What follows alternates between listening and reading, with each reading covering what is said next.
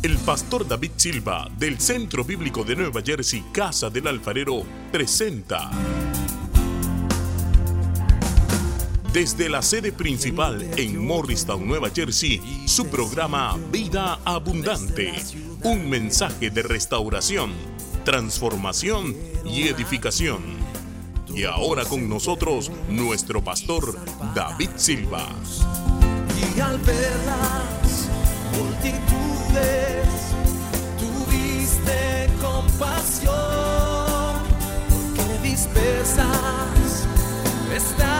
Dice así en el primer libro de Samuel, capítulo 22, versículos 1 y 2. Yéndose luego David de allí, huyó a la cueva de Adulam. Y cuando sus hermanos y toda la casa de su padre lo supieron, vinieron allí a él. Y se juntaron con él, lea conmigo en voz alta, todos los afligidos y todo el que estaba endeudado y todos los que se hallaban en amargura de espíritu, y fue hecho jefe de ellos.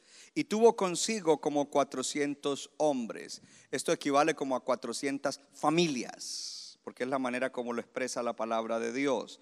Antes de leer la siguiente escritura, usted tiene que imaginarse a David que está perseguido, exiliado, no está en la mejor condición de su vida. Él huye a esta cueva, pero cuando su familia se entera que él está allí, se van, vamos para donde David. Y luego se fueron los endeudados, los amargados de espíritu, los que estaban arrastrando la chancleta, los que estaban desconvalvulados, es mi lenguaje, nueva traducción David Silva. Se fueron a buscar a David. Algo había en David que atraía a las personas en necesidad. Usted tiene que pensar por un momento que es algo admirable que David forma una comunidad con este tipo de personas. Y no es cualquier comunidad. Más adelante de este grupo hubo generales y hubo gente extraordinaria que le ayudó a él a avanzar el reino de Dios, a cumplir el propósito. Ese es Dios. Dios puede formar congregaciones poderosas con los endeudados, los afligidos, hello, y los amargados de espíritu. Lo hace cuando existe una dinámica en ese grupo que es basada en el amor de Dios y en lo que Dios puede darnos a través de otros miembros de esa comunidad. Esa es la voluntad de Dios. Leamos ahora Primera de Tesalonicenses capítulo 3, versículos 11 al 13. Es Pablo hablándole a la iglesia de Tesalónica y le dice a ellos como Padre Espiritual, ahora pues que el mismo Dios y Padre nuestro y Jesús nuestro Señor dirijan nuestro camino a ustedes. Que el Señor los haga crecer y abundar en amor unos para con otros y para con todos, como también nosotros lo hacemos para con ustedes. Yo quiero enfatizar esa parte. Dice que el Señor los haga crecer y abundar en amor, unos para con, con otros y para con todos, no solo los de adentro, pero la gente de afuera a fin de que Él afirme sus corazones irreprensibles en santidad delante de nuestro Dios y Padre, en la venida de nuestro Señor Jesús con todos sus santos. Esos versículos, ese pasaje es pequeño, pero está cargado de doctrina y de teología como uno no se puede imaginar. Yo he sido sorprendido por estos dos versículos de Primera de Tesalonicenses 3, 11 al 13. Primero que todo encontramos a Pablo que está en Atenas, pero está preocupado por la iglesia de Tesalónica. Él no puede regresar, pero él está preocupado y él está haciendo una oración y una declaración sobre ellos. Y le dice esa declaración que el Señor los haga crecer y abundar en amor unos para con otros y para con todos. Cada vez que terminamos un servicio, bendigo la iglesia, que el Señor te bendiga y te guarde. No es la única bendición que existe, es una bendición muy completa. En este caso, el apóstol Pablo está haciendo una bendición. Que el Señor te haga abundar en amor los unos por los otros y que el Señor te haga abundar en amor por los demás. Una declaración poderosísima. Considerando que el, mandamiento más importante es amarás al Señor tu Dios con todo y amarás a los demás como te amas a ti mismo y con eso se cumple toda la Biblia, hermano. Esa declaración. Y luego entonces dice que Él afirme sus corazones irreprensibles en santidad. Lo siguiente que veo allí es ese deseo de Pablo de ver santidad en la iglesia. Alguien tiene que alegrarse por la santidad en la iglesia. Pero una clave extraordinaria que nos muestra a través de esta declaración es que la santidad no puede existir si no hay amor. Si yo no amo, no puedo vivir en santidad. Si no amo a Dios, no puedo vivir en santidad. Y si no amo al prójimo, no puedo vivir en santidad. Y lo que Él está declarando allí es, primero que todo, que sean llenos de amor, que tengan amor y que a través de ese amor ellos puedan tener un corazón firme, y irreprensible, en santidad delante de Dios. Pastor, yo quiero vivir en santidad. Bueno, entonces crezca en amar a Dios y en amar al prójimo. Facilito. Y por último habla de la venida del Señor Jesús, porque no podemos vivir como que Cristo no va a venir. Dígale a su vecino, Cristo viene, Él volverá, pronto volverá. Tremendo eso, ahí podíamos hacer una serie como de 10 prédicas con esa palabra. Antes de sentarnos, le quiero decir dos cosas. La primera de ellas es mi tema en el día de hoy, mi comunidad de pacto. Mi comunidad de pacto. ¿Qué había que hizo que David y toda esa gente que andaban mal formaran una comunidad que luego sería poderosa, que era una comunidad de pacto? Pacto entre ellos delante de Dios y pacto con Dios. ¿Qué hacía que Pablo mirara esta iglesia y pudiera desatar toda esta bendición, conociendo que esta era una iglesia muy importante y que hacía cosas extraordinarias para el reino de Dios, que era una comunidad de pacto. Encontré algo interesante que en la nueva Biblia de las Américas, en el pasaje de Primera de Tesalonicenses 3, aparece un letrero que me gustó muchísimo, si lo puede poner. Interés de Pablo por sus hijos en la fe. Pastor, ¿para qué me dice eso? Porque todo lo que hago, cuando le ministro una palabra, cuando oro por usted, cuando hacemos eventos, la manera como dirijo la iglesia, es mi interés por ustedes, iglesia, hijos en la fe. Hoy quiero recordar algunas cosas de la historia de nuestra iglesia. Este es un buen tiempo para recordar cosas de hace 20 años. Porque nosotros no hemos llegado aquí en paracaídas, no caímos aquí y somos lo que somos y hacemos lo que hacemos y tenemos lo que tenemos porque apareció de repente. Ha sido una jornada de 20 años. ¿De cuánto? Y hay que recordar los principios, los comienzos. ojo a esto, la historia personal de uno es importante la historia de tu iglesia es importante. Y la historia de la nación de uno es importante, aunque haya sido mala. ¿Aló? Uno no puede olvidar eso, porque ahí hay respuestas. Y en la historia de nuestra iglesia, recuerdo cuando eran un puñado de hermanos, una de las cosas que se fomentó desde el comienzo fue nuestro eslogan, somos un oasis de amor en medio de una sociedad fría.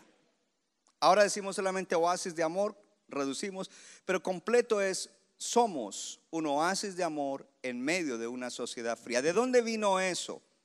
El primer mensaje que prediqué alguna vez hace más de 30 años, cuando el Señor me alcanzó para Cristo, cuando era miembro de iglesia, y como miembro de, mi iglesia, recién convertido, no llevaba mucho tiempo, mi pastor descubrió que de pronto yo podía hablar un poquito en frente del público.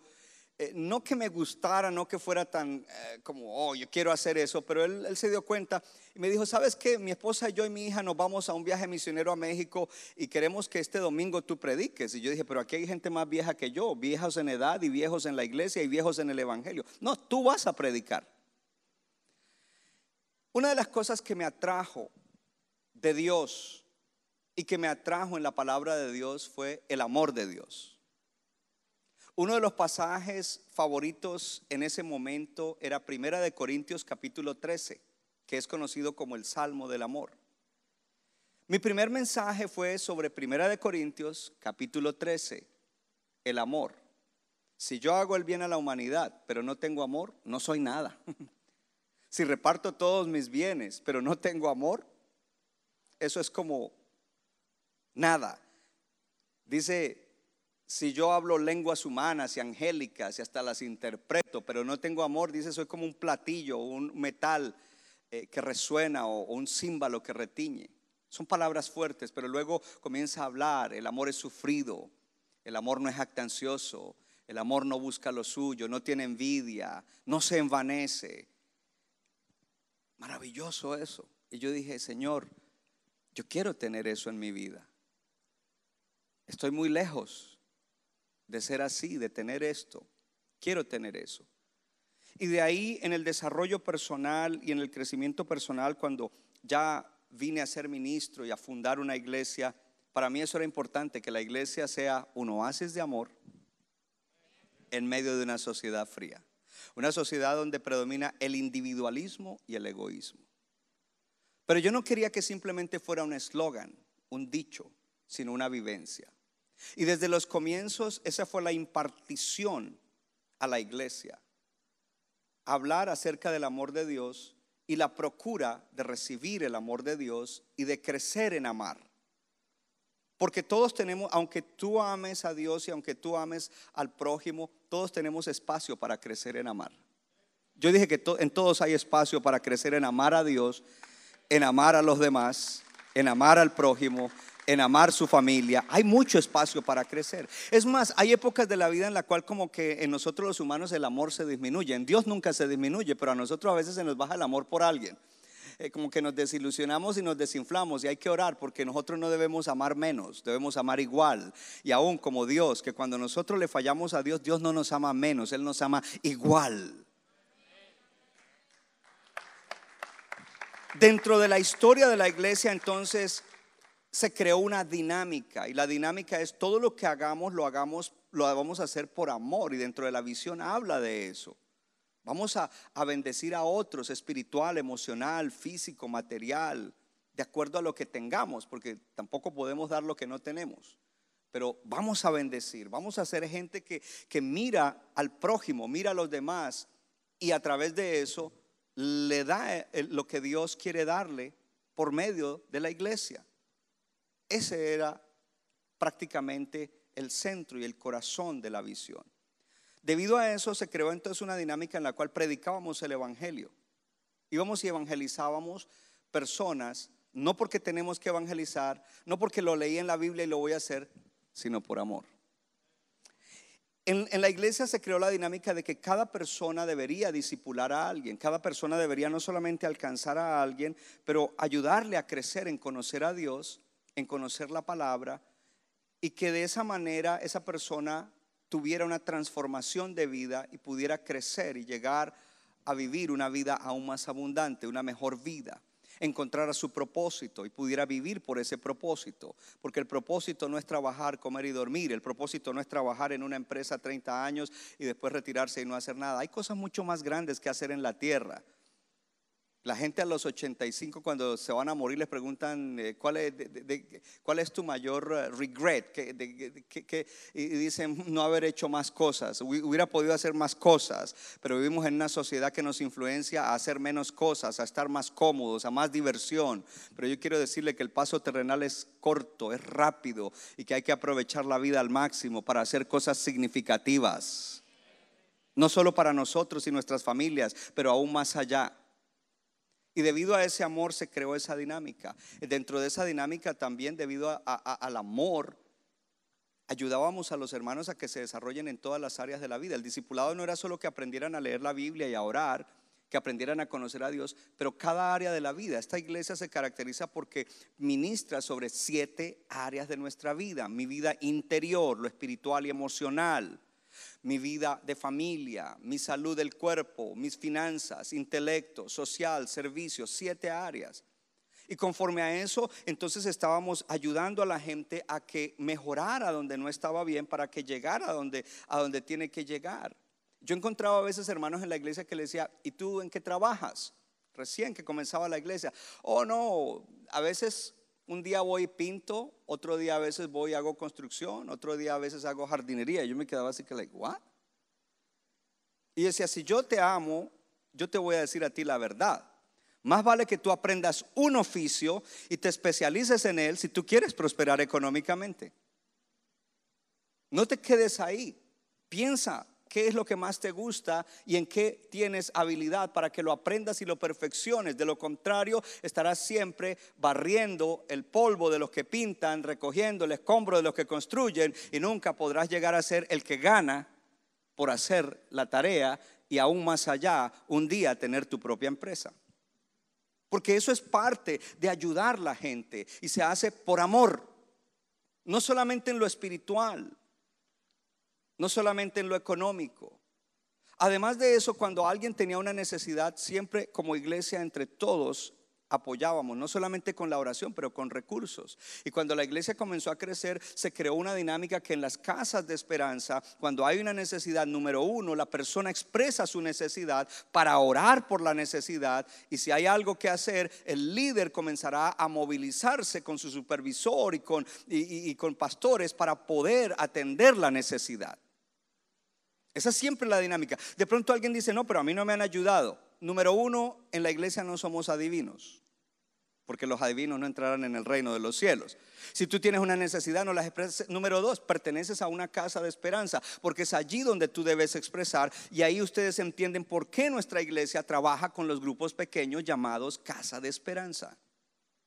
Porque es más fácil que podamos ser una comunidad de pacto, una comunidad donde nos ayudamos unos a otros, una comunidad donde nos impulsamos. En ese tiempo cuando llegaban personas en unión libre y, como dicen, 10 años, 10 años y tres hijos después, sin matrimonio, y entonces les dábamos consejo importante que ustedes estabilicen y que le den estabilidad a esos chicos y, todo esto. Y no, pero es que yo, yo tendría que esperar porque yo, yo no tengo para hacer una fiesta. No tienes que hacer una fiesta y nosotros mismos te vamos a ayudar a que tengas una fiesta y puedas hacerlo, porque lo más importante es el pacto. Inmediatamente entre todos comenzábamos a, movilizarnos para ver en el patio de cuál casa se podía hacer la fiesta y, cada uno aportaba algo. Y ayer fui recordado de eso porque ayer casé una pareja de dos jovencitos eh, que ya viven en unión libre y tienen una niña. Y todo fue organizado por los hermanos hermanos que estuvieron trabajando y construyendo un arco para poner allá en la Aved Avenue para que la decoración estuviera linda, hermanas que estuvieron trasnochando cocinando la noche anterior, hermanas que hermanos que estuvieron hermanos hermanas que estuvieron decorando el santuario. Fue algo y, cuando vi eso me recordó de los inicios y dije, gloria a Dios que no hemos perdido ese toque. Gloria a Dios que todavía seguimos ayudándonos. Ver hermanos que ayer sacaron el sábado en la mañana, no solo para ir a estar en la ceremonia, pero para servir de ujieres, para dirigir el tráfico, para hacer cosas a favor de esta pareja, a favor de esta familia. Porque eso es lo que es la iglesia. La iglesia no es un grupo de gente con el cual me reúno el domingo, canto tres cantos, oigo una palabra, hago una oración y me voy para la casa. Oh, se me olvidaba y doy mis diezmos y ofrendas. No es eso la iglesia. Ese no es el concepto de iglesia. El concepto de iglesia es una comunidad de pacto. Una de, las cosas que, creamos o que yo creé en la, en la iglesia y luego la impartí al liderazgo es el pacto de membresía. Entonces déjeme hablarle un poquito acerca de todo lo que está en contra de esto. En el mundo de hoy, el individualismo y el egoísmo es lo que reina. Aquí en Estados Unidos, y Estados Unidos pone la pauta para todas las demás naciones, hay algo que se llama el individualismo americano. Y el individualismo americano es, yo no le debo nada a nadie, no me mire, no me toque, no me moleste, no me haga ruido. Y no solamente no le debo nada a nadie, yo no necesito de nadie, esa es la filosofía, yo no necesito de nadie y yo puedo manejar mi propio destino. Esa es la ideología y esa es la cultura. Es decir, que cuando hablo algo así, quizás haya alguien que está sumergido en la cultura americana y que por primera vez escucha esto y dice, ah, eso es loco. Hoy en día el individualismo es mucho peor con estos cacharros. Nadie mira a nadie, nadie le habla a nadie, nadie interactúa con nadie y por lo tanto a nadie le importa lo que le esté pasando al que está al lado. Pero esa no es la iglesia de Cristo. La iglesia de Cristo es una comunidad sobrenatural, creada por Dios. Una comunidad que tiene pacto. Ha llegado una preocupación a ciertos escolares de universidades, aún de universidades liberales, donde no hay muchos principios y valores como los nuestros, como Bakerly University en California, que un, profesor de allá escribió un libro. Y la preocupación de él es que América va en picada hacia abajo porque se han perdido ciertos valores e ideales. Y los tres valores e ideales que él ve que se han perdido y se siguen perdiendo son el valor de compromiso, el valor de comunidad, compromiso, comunidad. Dice, eso se, ha perdido. Y pacto, compromiso, comunidad y pacto. Yo dije, este hombre parece que ha leído la Biblia o que viene de principios cristianos. Porque todos estos son valores y principios cristianos. Cuando hablamos de que nosotros somos una comunidad de pacto, nosotros vinimos a ser lo que somos porque nosotros estamos comprometidos en un pacto los unos con los otros delante de Dios para poder ser esa comunidad que es un oasis de amor en medio de una sociedad fría.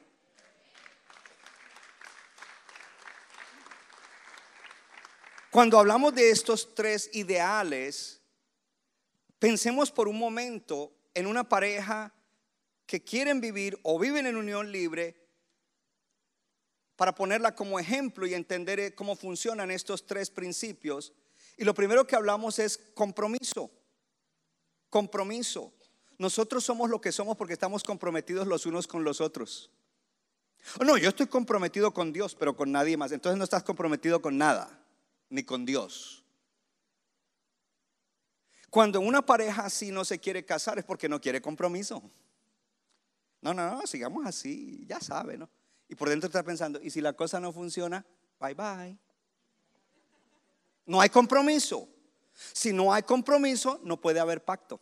Porque para que haya pacto, tiene que haber compromiso. Entonces está el compromiso, está el pacto y está la comunidad. Este hombre en su libro dice que se está perdiendo el sentido de comunidad. En el caso del matrimonio, no hay de verdad comunidad en ese hogar a no ser que haya un pacto. Y no hay pacto a no ser que haya un compromiso. ¿Por qué nosotros hacemos un pacto de membresía? Entonces, importante, porque nosotros estamos comprometidos los unos con los otros a amarnos, a ayudarnos, a impulsarnos, a levantarnos en todos los aspectos. Esta semana, un equipo estuvimos en Pensilvania con sus hijos, con sus jóvenes. Muchos de nuestros líderes pidieron sus vacaciones para ir y estar sirviéndole a sus hijos. Es decir, que ellos no van a ir a pasear a Disney, porque ya ya invirtieron su semana de vacaciones sirviendo a sus jóvenes y lo hicieron con gozo. Yo llamo eso alguien que está comprometido y que tiene un pacto con la iglesia y que ama la iglesia. Esa es la verdadera comunidad. Hoy en día se habla de comunidad. La comunidad de, los, a ver, eh, eh, eh, pensemos en, comunidad. ¿Cómo se llama? las lanchitas. La comunidad de los kayak. Entonces, si yo me gusta el kayak, me busco otros 10 que también les gusta el kayak, somos la comunidad del kayak. ¿Y para qué es eso bueno? No estoy diciendo que es malo, pero el día que me aburra el kayak, ya esa no es mi comunidad. y yo lo digo por mí, porque de pronto algo, algo como eso me gustaría un tiempito, pero ya después me aburriría. Pondría mi kayak en el yard sale. Somos una comunidad de pacto. ¿Cómo vinimos a ser nosotros centro bíblico y a tener el significado que nosotros tenemos?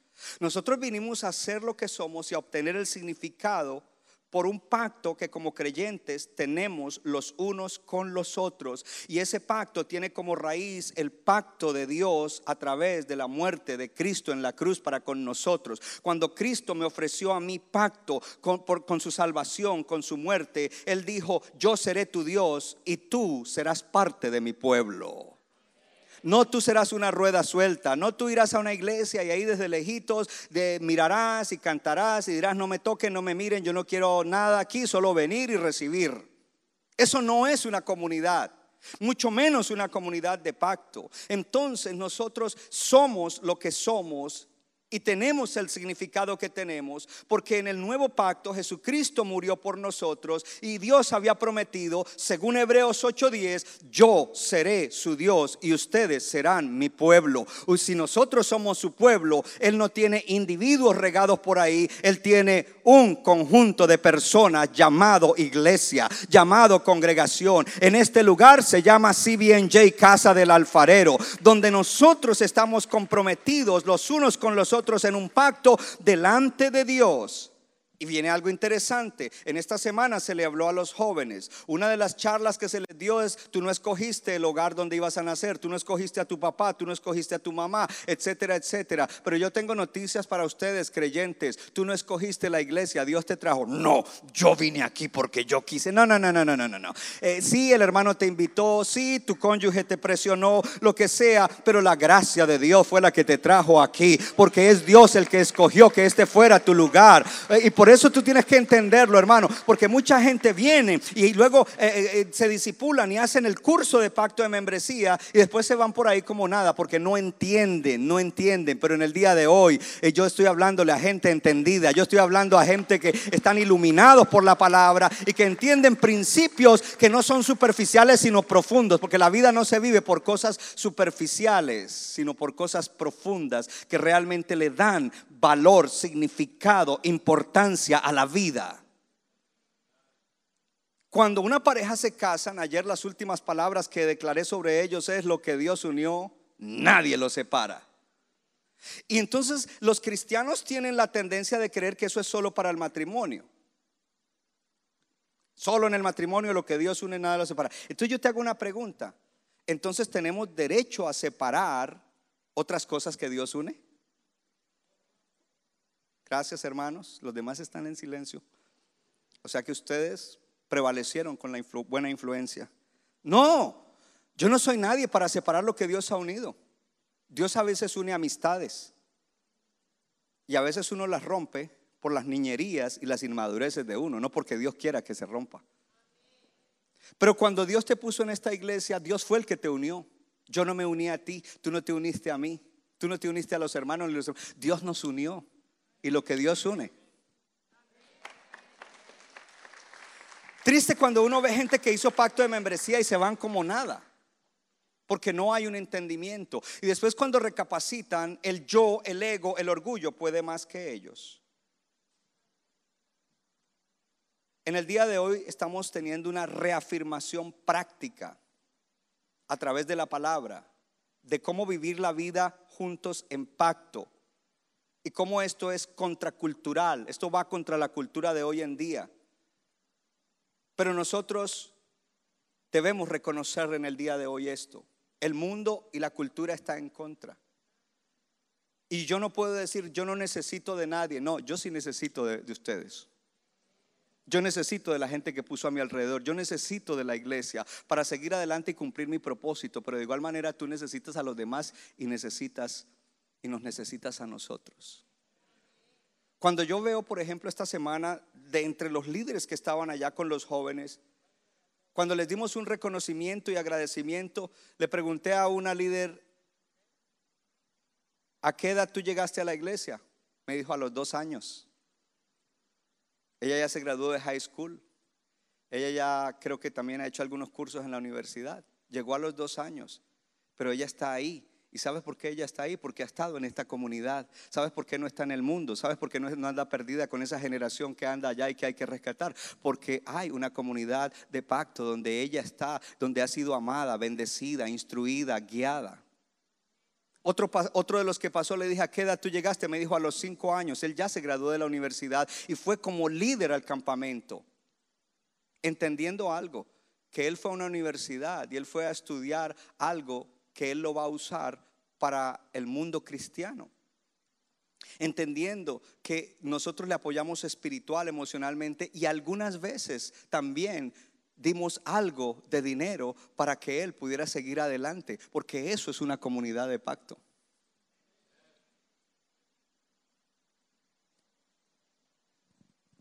Quiero dar tres puntos en el día de hoy. Mi primer punto es, para hacer esa comunidad de pacto y, que funcionemos bien, el amor es la clave. El amor es la clave. Esa es la base de todo. Sin el amor no hay nada. Y volvemos a lo que Pablo estaba declarando. Él dice que el Señor los haga crecer y abundar en amor unos para con otros y para con todos. Eso es lo que está hablando Pablo. Algo que debemos saber acerca del amor. El amor es un mandamiento, pero también es un don que Dios da. Pastor, ¿cómo así un don? Entonces yo no tengo ese don. Pues pídelo. Porque lo que está haciendo Pablo allí es pidiendo. Y si él pide y Dios da, lo que Dios da es un don. Es un mandamiento. Jesús dijo, amen a Dios con todo su corazón, con toda su alma, con toda su mente y con todas sus fuerzas. Y amen a los demás así como se aman a sí mismos. Con esto se cumple toda la escritura. Y Pablo está orando aquí y declarando sobre esa iglesia que sean llenos de amor los unos por los otros y con los demás allá afuera. Una iglesia de pacto es una iglesia que procura crecer en amar. ¿Y cómo lo hace? Sabiendo que tenemos espacio para crecer en amar. No con cualquier amor, porque ese primer mensaje que prediqué hace más de 30 años era sobre un amor que en la palabra griega es el amor ágape. No era un amor fraternal, no era un amor familiar, no era un amor de, eh, de- de dos enamorados. Es el amor ágape, porque el amor ágape puede envolver toda otra clase de amor. Y si el otro amor no está envuelto en el amor ágape, no va a funcionar, va a cesar en cualquier momento. El amor ágape es el amor de Dios, es el amor divino, es el amor sobrenatural. Es ese amor que no está mirando si la otra persona merece ser amado, sino que simplemente lo ama. Dice te amo y punto. Dios dijo te amo y punto. No, si me pongo a pensar si lo mereces o no lo mereces, ya tú sabes que no lo mereces, pero ese no soy yo. Yo simplemente te amo. Y porque tanto te amé, he dado a mi Hijo Jesucristo para que cuando te predicaran el Evangelio y yo te abriera los ojos, creyeras en Él y no te perdieras en la eternidad, sino tuvieras vida eterna y aún mejor una vida aún más abundante en tu paso terrenal. El amor ágape. El amor ágape es una buena voluntad hacia el objeto amado. Es buena voluntad. Jesucristo dijo, amen a sus enemigos. Así es de que invite a sus enemigos al concierto. ¿Sí? Es que yo pensé que cuando fuera cristiano no iba a tener enemigos. Sí los ibas a tener, ¿sabes por qué? Porque entonces Jesús no hubiera, se hubiera desperdiciado esa palabra, ame a tus enemigos, pues si nunca los voy a tener, ¿para qué está eso ahí? Ahora sabes por qué está ahí, porque sí los ibas a tener. Es un mandamiento, pero también es un don. Una de las oraciones más frecuentes que hago es, Señor, yo quiero crecer en amarte. Y a través de crecer en amarte, oh Dios, yo quiero crecer en amar a los demás. ¿Cuántos se han des- desilusionado con alguien y de repente lo amaron menos? Ya te había dicho que Dios no te ama menos cuando tú le fallas, Él te ama igual, pero te ama tanto que Él quiere darte su gracia para que tú te arrepientas y seas restaurado.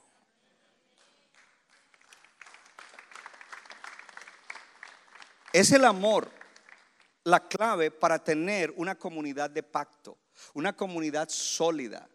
O algo que yo dije hace un tiempo atrás a los líderes y que lo he predicado en las naciones a pastores y en nuestras iglesias es lo siguiente, Centro Bíblico de New Jersey no es grande, pero el movimiento global del Evangelio, del reino de Dios en la tierra sí lo es. Y nosotros somos parte de ese movimiento, gloria a Dios. Nosotros somos parte de ese movimiento, gloria a Dios. Entonces, eso nos lleva a que nosotros pensemos, oh, debemos amarnos los unos a los otros. Debemos amar a la gente que está afuera. Somos una comunidad de pacto. Dios está comprometido con nosotros cuando nosotros hemos hecho un pacto y decimos, ayúdanos a crecer para guardar ese pacto. Lo que hacemos, lo hacemos por amor a Dios y por amor a los demás. Otra de mis oraciones favoritas y frecuentes antes de predicar es, Señor, en este momento le voy a predicar a tu pueblo. Yo quiero predicarte amándote a ti y amándolos a ellos. Eso es para los predicadores que de una vez adopten eso ahí gratis. Porque yo no soy un orador secular, yo soy un mensajero de Dios. Y más vale que lo haga por amor. Aun cuando sales enojado y molesto porque se te dijo algo que te cayó, hey, te lo dije con amor. Además, yo no sabía que eso te iba a caer a ti. Como digo yo, no es que tenga cámaras del FBI en tu casa, pero el Espíritu Santo te conoce y el Espíritu Santo pone a veces palabras en el predicador que tú no amas mucho al predicador en ese momento, pero estamos hablando de amar, ¿no? Entonces hay que amar al predicador cuando nos dice cosas que nos molestan, cosas que pinch the nerve, dicen en inglés, te pincha el nervio, gloria a Dios, porque significa que Dios te ama y Dios quiere que tú reacciones y cambies. El mundo está en el individualismo. Y nosotros debemos entender que la presión de afuera es fuerte. Y por eso debemos vencerla a través de nuestra oración, nuestra relación con Dios. Y no cualquier oración, sino una oración como la que hacía Pablo. Quizás en los siguientes días, esta semana es una semana de meditar en esto y de hacer esta oración. Este pacto que nosotros tenemos es un compromiso mutuo, es contracultural, va en contra de lo que el mundo está promoviendo. Por lo tanto, debemos nosotros fortalecernos en esto. ¿Para qué? Para poder seguir siendo esa iglesia poderosa. Gente me dice a mí, pastores, ministros de otras naciones, cuando dicen, cuando le contamos todo lo que hacemos, a mí no me gusta estar contando lo que hacemos. Hay otros pastores que ellos son bien extrovertidos y mira, hacemos esto y hacemos lo otro. Yo más bien soy callado, esa, esa es mi personalidad, quiet and reserved no me gusta, aunque Dios me ha corregido en eso y me ha dicho, habla, porque yo lo estoy haciendo a través de ustedes. Y cuando yo hablo y digo, ellos se quedan, ¿y cuántos son ustedes? ¿Y, dónde es que están? ¿Y cómo, ¿Y cómo ustedes hacen todo eso? Oh, yo quiero decirte algo, no somos muchos, aleluya, pero está, tenemos un pacto, una comunidad de pacto, una comunidad comprometida a la que Dios respalda por causa de que somos una comunidad de pacto, gloria a Dios, que está basado en el amor de Dios está basado en el amor de Dios. Segundo punto, no somos perfectos, pero estamos creciendo. A mí me gusta decir eso, porque de pronto hay alguien que vino o que está ya mirando por el internet, eh, ese se cree que es muy perfecto. No, you're wrong, ¿por qué me juzgas? Tú no lees mi mente. I know I'm not perfect, but I'm growing. No somos perfectos, pero estamos creciendo. Dile a alguien que está a tu lado, no somos perfectos, pero estamos creciendo. Estamos creciendo. Mire, este tipo de mensaje no se predica común y corriente por ahí todos los domingos en todas las iglesias. Come on, tell me the truth. Y la gente le gusta que vengan y le reciten las promesas. Ya, recíteme 12 promesas.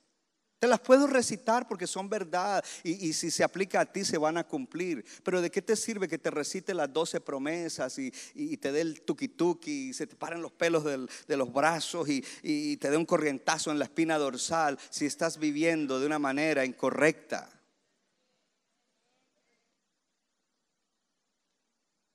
Ah, ya, pastor, ya entendí. Usted me predica eso porque me ama. That's right.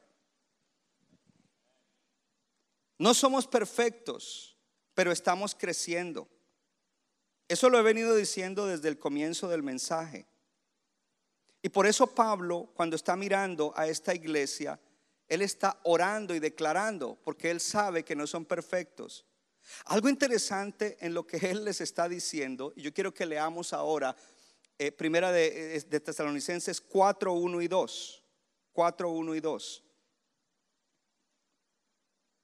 Dígame amén cuando lo tenga. Porque ahí vamos a mirar esto de que no somos perfectos. Pero ¿qué es lo que hace Pablo? Y cómo Pablo dirige la iglesia, como yo los estoy dirigiendo a ustedes. Pablo, eh, perdón, Primera de Tesalonicenses 4, 1 y 2 es la continuación. Después de que termina en el 3 con versículos 11 al 13 que lo acabamos de leer, continúa esto. Y mira y lo que dice, dice, por lo demás hermanos, les rogamos y les exhortamos en el Señor Jesús, que tal como han recibido de nosotros instrucciones acerca de la manera en que deben andar y agradar a Dios, como de hecho ya andan, así abunden en ello más y más, pues ustedes saben qué mandamientos les dimos por autoridad del Señor Jesús. Miren lo que les está diciendo. Dice, yo estoy orando por ustedes para que, o, hago esta oración de que ustedes se amen los unos a los otros, de que ustedes amen a los demás. Estoy orando para que a través de ese amor ustedes puedan vivir en santidad, ustedes puedan vivir correctamente delante de Dios, porque el que no ama no puede vivir en santidad, pero si tú amas a Dios y amas a los demás, vivirás en santidad, pero no se queda solamente en la oración. Dice, por lo demás, hermanos, les ruego y les exhorto en el Señor Jesús que tal como han recibido de nosotros instrucciones acerca de la manera en que deben andar y agradar a Dios. Entonces le dice, yo no solamente he orado, los he exhortado, les he enseñado, les he dado la palabra para que ustedes anden como hay que andar. Y entonces dice, para que anden de la manera en que debe andar y agradar a Dios, y hay una palabra importante allí, como de hecho ya andan. Quiero decirte algo, de hecho cada uno de ustedes ya anda en un grado, aleluya, de agradar a Dios y de vivir bien para Dios. Tú tienes ya un grado, no sé cuál es tu grado de andar correctamente para Dios, pero cada uno ya anda. Oh, si tú has estado aquí algún tiempo, de hecho, ya hay un grado, ya hay un grado, ya hay un grado, ya hay un grado, oh, de andar para Dios, agradándole y haciendo como Él quiere, como se debe andar. Pero no los deja ahí. Él dice, sí, ya, ya ustedes, de hecho, ya andan así por lo tanto, entonces pone el pie en el acelerador, abunden en ello más y más. No te conformes, sigue creciendo, crece en vivir, en agradar más a Dios, crece en vivir, en ser un, mejor miembro de la comunidad de pacto y a través de eso crece en ser un mejor cónyuge, un mejor padre, un mejor ciudadano. Crece, crece, crece, crece, abunda más en eso, no te conformes. Y sigue diciendo, pues ustedes saben qué mandamiento les dimos por la autoridad de Jesús. Esta iglesia entendía que cuando Pablo les había dado mandamientos, no era él, era con la autoridad de Jesús. Ah, el pastor otra vez nos dice que oremos. Ah, el pastor otra vez dice que, que vayamos y evangelicemos al que está perdido. No soy yo, o soy yo, pero es con la autoridad de Jesús, porque yo no fui el que inventé Mateo 28. 19, vayan y prediquen este evangelio a todas las naciones, ni Marcos 16, 16, vayan y prediquen a toda criatura, hagan discípulos de ellos, bendíganlos. Todo el que esté en bancarrota espiritual, emocional, físico, familiar, todo el que va en la vida rumbo al infierno, predícale el evangelio. Todo el que está pasando por opresión y está bajo la maldición que hay en el mundo, predícale el evangelio. Todo el que está en malos, predícale el Evangelio y haz un discípulo de él. Muchas veces no nos gustan las directrices que, el pastor da. Y a veces no las doy directamente, sino a través de los líderes. Y no nos gusta. Pero él dice, hey, todo esto lo estoy haciendo para que podamos ser agradables a Dios.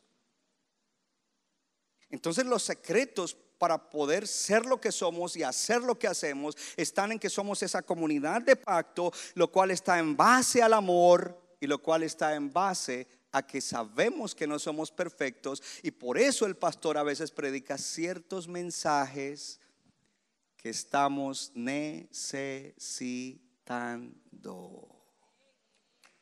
Pablo dice, yo los he exhortado y sí, ya ustedes andan agradando a Dios, pero hay más y además no se conforme ahí. Algo que quiero decirle es esto. Dios quiere bendecir a todos los miembros de su pueblo. Pero cuando miramos en niveles de bendición, hay hermanos que su vida está bendecida aquí, hay otros que están aquí, hay otros que están aquí, hay otros que están aquí y hay otros que quizás están aquí. La pregunta es, ¿por qué hay diferencia? ¿Por qué hay diferencia si Dios quiere que todos seamos bendecidos?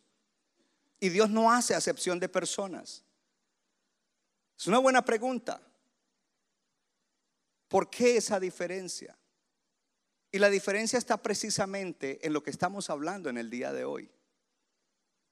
En que cuando uno no crece espiritualmente, cuando uno no crece en amar, uno no va a crecer en santidad.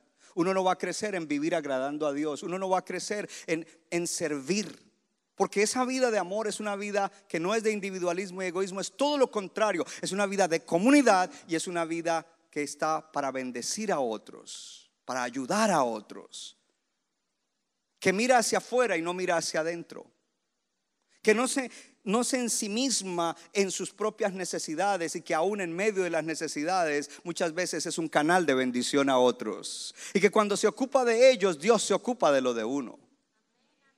Y como hay espacio para crecer, yo te invito a que esta mañana tú digas, yo estoy en este nivel de bendición en mi vida, yo quiero subir a nuevos niveles de bendición, porque la palabra dice, te bendeciré y serás bendición. No dice, te bendeciré y te acomodarás y, te ensimismarás y solo para ti. No, te bendeciré y serás bendición. Si tú quieres de verdad ser bendición, entonces Dios tiene razón para bendecirte de una manera más alta, más grande, más extraordinaria. Es como lo que yo digo, Mire, Dios no se queda con nada. Y si yo estoy sembrando, invirtiendo muchos años y mucho tiempo en el reino de Dios, yo tengo la aspiración de que Dios me dará muchos años en la tierra. Porque Él dirá, vale la pena dejarlo más años. Porque algo bueno está haciendo. Porque me está agradando. Porque está haciendo un canal de bendición a otros. Eso es para ti también, hermano. Eso es para ti también, hermana. Eso es para ti, joven, que crees que, que, te falta todavía mucho, que, que el paso en la tierra es eterno. No, no, aprovecha el tiempo. Porque desde ya puedes sembrar para que llegues a donde tienes que llegar. No somos perfectos, pero estamos creciendo. Estamos creciendo.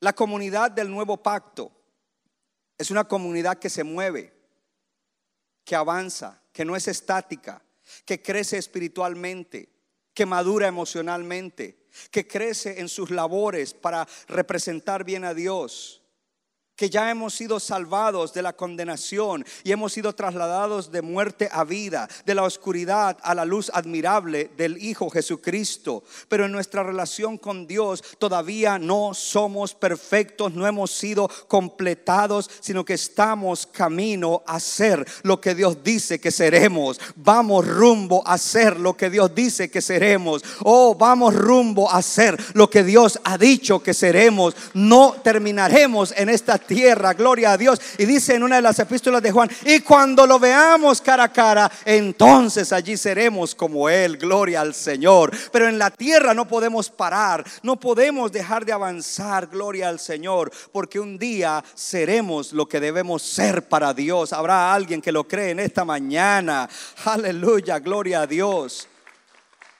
Así es de que el primer compromiso para ser miembro de la comunidad de pacto y funcionar bien y recibir la bendición que hay en la comunidad de pacto es el amor. Y voy a decir esto, no todo el mundo recibe igual grado de bendición en la comunidad de pacto.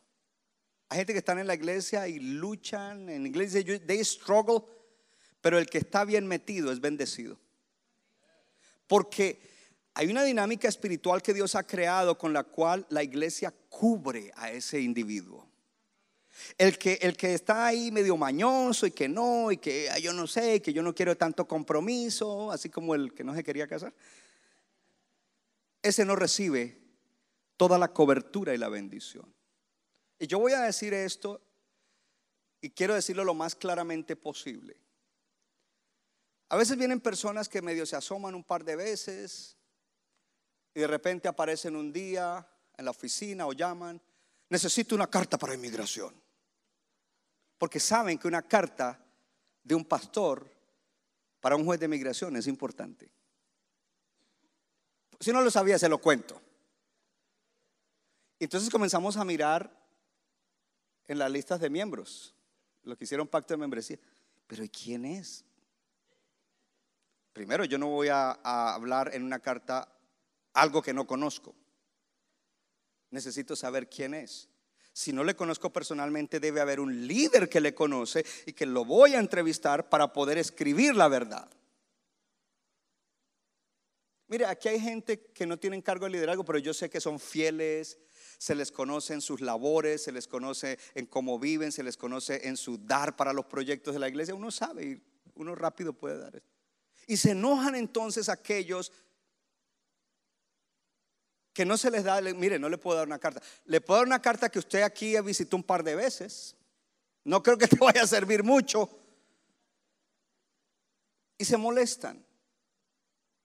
Pero es que el que está comprometido y tiene pacto en la iglesia y es miembro de la comunidad, tiene derecho y está cubierto bajo eso. En este, eh, Sarita está aquí. Mire, ayer Sarita hablaste extraordinariamente en la boda. Ella habló de lo que yo estoy hablando hoy. Yo te iba a poner a predicar hoy. Porque la boda de ayer, la movilización de hermanas, hermanos en diferentes niveles para colaborarle a esta parejita, extraordinario. Y cuando Sara habló a la hora del brindis, yo casi me convierto. Yo dije, ojalá haga llamado, yo voy, yo quiero ser parte de esa comunidad, yo quiero ser parte de esa... Ah, ah pero si yo soy el pastor. Sorry. No, yo, le, yo me acerqué y le dije a Sarita, Sarita, hablaste muy bien, te voy a contratar. Gloria a Dios. Pero en estos días ellos estaban fabricando el arco, right? Que iban a poner en la... Y de repente alguien les llamó las autoridades del town diciendo que ellos estaban construyendo algo en la casa. Y cuando las autoridades vinieron, ellos dijeron, no, esto es para una boda y nosotros somos de centro bíblico y la boda es centro bíblico. Oh, centro bíblico, ok, eso es en Morristown. Miren la cobertura de la iglesia.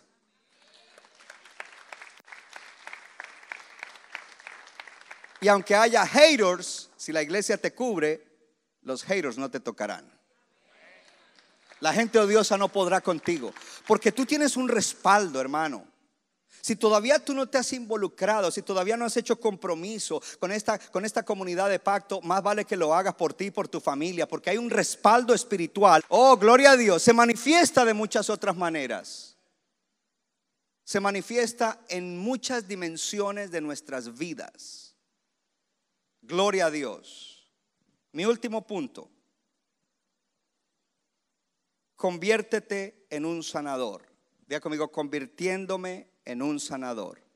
Porque si uno es miembro de esa comunidad de pacto y uno ama y uno está recibiendo bendición espiritual y por ende en otras cosas en la vida de uno, uno se convierte en un sanador. Si, si estamos orando, Señor, que nos amemos unos a los otros, significa que yo estoy dispuesto a sanar a otros. No estoy hablando solo de sanidad física porque no es la única que hay que hacer. Sanidad espiritual, sanidad emocional, sanidad de relaciones interpersonales, sanidad de relación matrimonial, sanidad, sanidad, sanidad. Todo lo que no está funcionando bien necesita sanidad y tú debes convertirte, cuando eres un miembro de pacto en la comunidad, te conviertes en un sanador.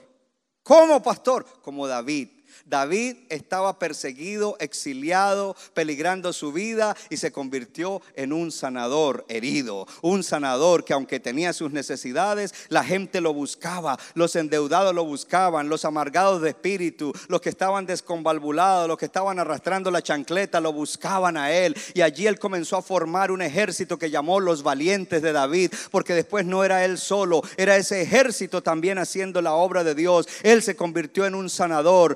Te está llamando para que tú te conviertas en un sanador. Aleluya. En la iglesia y fuera de la iglesia. Cuando estamos en ese pacto, mire hermano, en la iglesia nos vamos a ayudar. Todos pasamos por, por momentos difíciles. A veces nos desanimamos, a veces el otro tiene una crisis de fe, a veces el otro tiene un problema que, que lo lleva a ver las cosas distorsionadamente. Pero para eso están los hermanos que están comprometidos en un pacto unos con otros, para ayudar, para levantar, para exhortar, para bendecir, para sanar. Y aún no solamente con palabras, pero a veces con acciones también, gloria a Dios. Y cuando esa comunidad, no puede que no seamos muy grandes, pero si somos así, hermanos, seremos invencibles porque somos más que vencedores en Cristo Jesús. Entonces, este punto lo cierro con esta escritura. Primera de Tesalonicenses, capítulo 3. Vamos a leer en el versículos 1 y 2. Recuerde que comenzamos con Primera de Tesalonicenses 3, 11 al 13. Ahora vamos a ir a los primeros versículos, que nos lleva a entender mucho más las palabras del Espíritu Santo a través de Pablo. Dice, por lo cual no pudiendo soportarlo más, pensamos que era mejor quedarnos solos en Atenas. Paremos para entender. Pablo había sido votado de Tesalónica por predicar el Evangelio. Él predicó el Evangelio. Y dicen los puertorriqueños, armó un revolú. Gente comenzó a convertirse, gente comenzó a dejar ídolos, gente comenzó a dejar dioses falsos, gente comenzó a dejar el judaísmo y creyeron que Cristo es el Mesías. Y eso causó que lo votaran de allí. Él ahora está en Atenas. Él quiere volver ahí a la iglesia de Tesalónica, pero él sabe que en ese momento no puede volver. En el versículo 2 dice, enviamos a Timoteo, nuestro hermano y colaborador de Dios en el Evangelio de Cristo, para fortalecerlos y alentarlos respecto a la fe de ustedes. Pablo en ese momento dice, yo voy a ir, pero no personalmente, yo voy en la persona de Timoteo. Yo voy en la persona de Pastor Clen y Pastora Stephanie. Yo voy en la persona del supervisor tal. Yo voy en la persona del líder tal. Pablo no se queda solo, voy a orar por ustedes. Hay una actuación. Ahora, ese tal es un Timoteo. Y Timoteo es un hombre que tiene pacto con la comunidad, que quiere cumplir con su compromiso con la comunidad. Y dice Pablo de Timoteo, dice, Él es nuestro hermano y Él es colaborador de Dios. Pablo no dijo, Él es mi colaborador.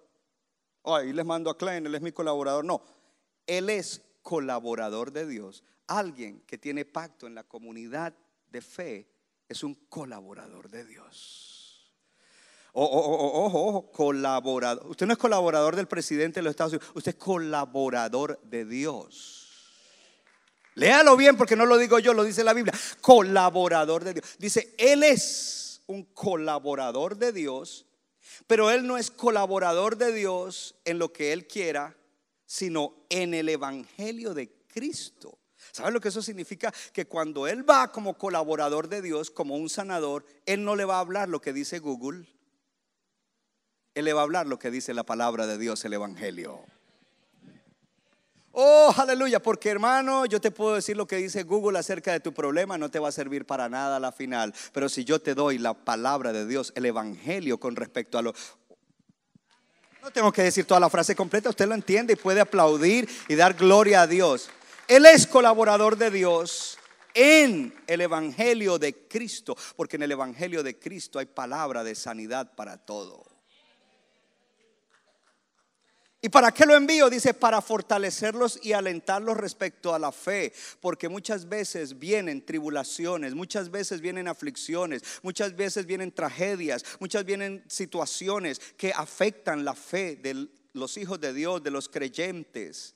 Pero para eso están los Timoteos y las Timoteas, los sanadores, gloria a Dios. Aquellos que dicen, yo soy un colaborador de Dios. Yo no puedo pasar por alto que mi hermana está decaída. Yo no puedo pasar por alto que mi hermano está desanimado. Yo tengo que hacer algo. Y yo soy un colaborador de Dios en el Evangelio de Cristo para alentarlos en la fe. Dice, a fin de que nadie se inquiete, a fin de que nadie esté alterado por causa de las aflicciones. Diga conmigo, en la tierra tenemos aflicciones.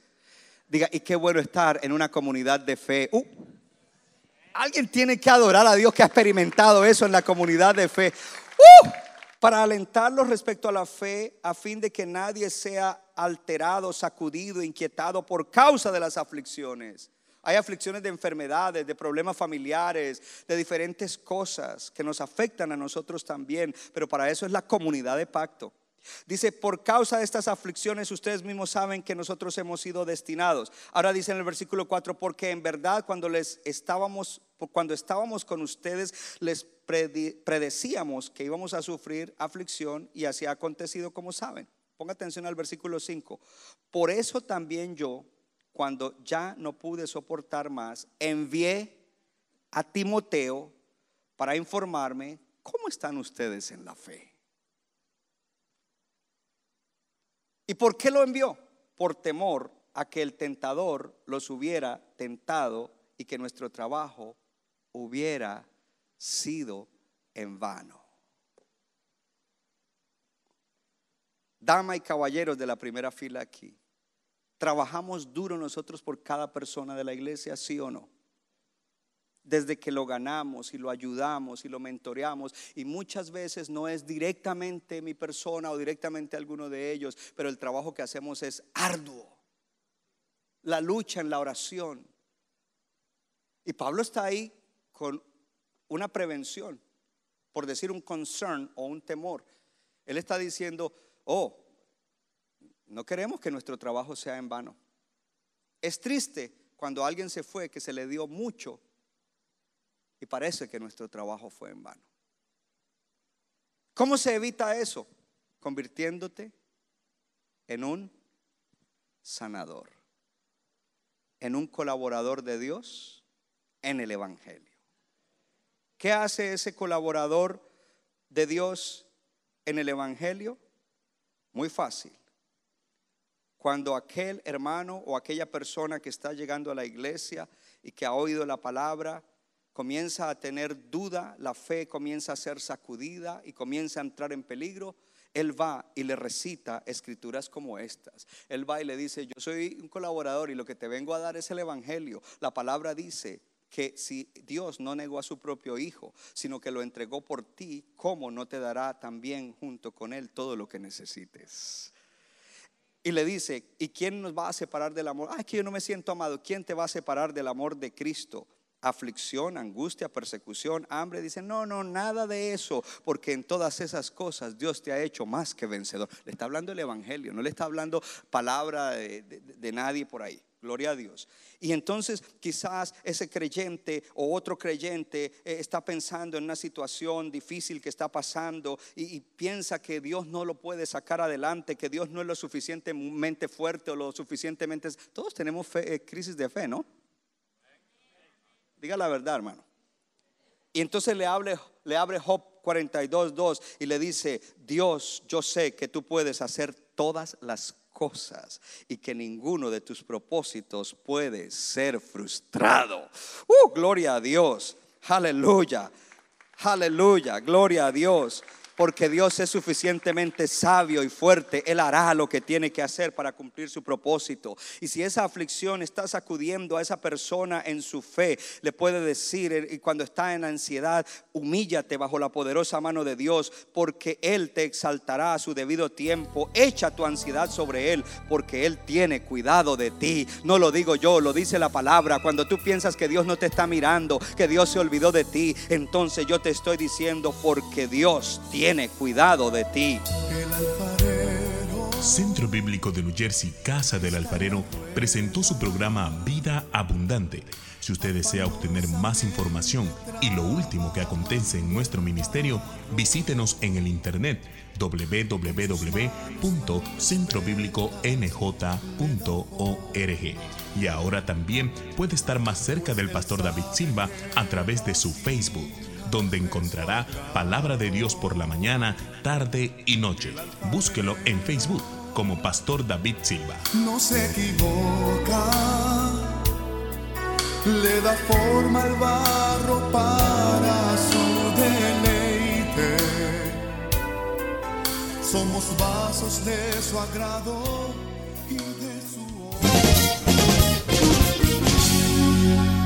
Nuestra iglesia está localizada en la 63 de la Abbott Avenue en Morristown, Nueva Jersey. Miércoles 7 y 30 de la noche, domingo 8 y 30 y 11 de la mañana. Para más información, llámenos al 973-292-0170. 973-292-0170.